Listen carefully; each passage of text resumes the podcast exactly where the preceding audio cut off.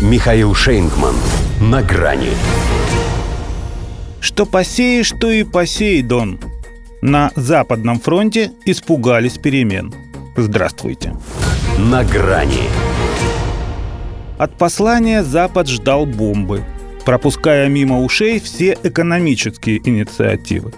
Потому что когда его интересовала жизнь россиян, тем более если речь об ее улучшении, у него свой круг озабоченностей, и на словах «мы приостанавливаем участие в ДСНВ» он отчаянно сжался. Сутки прошли, а им по-прежнему не по себе. Суетятся, ерзают, переживают. От страха не все даже расслышали, что к ядерным испытаниям мы вернемся, если США возобновят их первыми. Все поняли только одно. Это сармат. Что для них и есть самый страшный синоним того, что обычно подкрадывается незаметно. И это тем более верно, что и сармат заметить невозможно. Им бы не паниковать, а за ум взяться.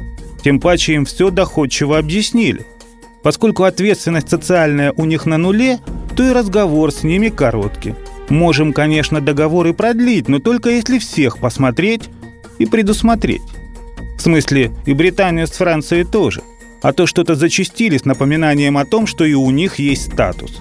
Назвались грибом «идите сюда». Не хотят, ворчат, беснуются, на вид нам ставят. Как же вы не понимаете, как бы говорят они нам, вы же рушите все наши планы. Мы же вас по-честному уничтожить хотим, а вы так нас благодарите за нашу откровенность. Вместо того, чтобы пустить наших инспекторов на ваши ракетные шахты, а еще лучше прилюдно уничтожить их содержимое, вы выводите на боевое дежурство новые системы. Да еще имеете наглость нас об этом предупреждать. В общем, как это низко, нецивилизованно и без всякого соответствия с нашим порядком, основанным на наших правилах. А ведь СНВ-3 – это последнее, что еще хоть как-то регулирует стратегическую стабильность. Вспомнили они даже то, что так долго пытались забыть. А теперь уговаривать нас начали, мол, вернитесь, мы все простим. Когда поймут, что бесполезно, возьмутся за старое, за безответственную ядерную риторику Кремля. США под этот шумок и готовили атомный полигон, разрабатывая новые боеприпасы. Но там, где они учатся, мы уже преподаем. Поэтому можем позволить себе перемену. Во-первых, любой договор – это двусторонний скотч, связывающий обе стороны. Они же решили, что склеив нас, развязывают себе руки. Во-вторых, приостановить не значит выйти. Наоборот, это значит не выйдет. У вас обращаться с нами по-прежнему. Потому что у вас все те же минитмены, а у нас обновление на 91%.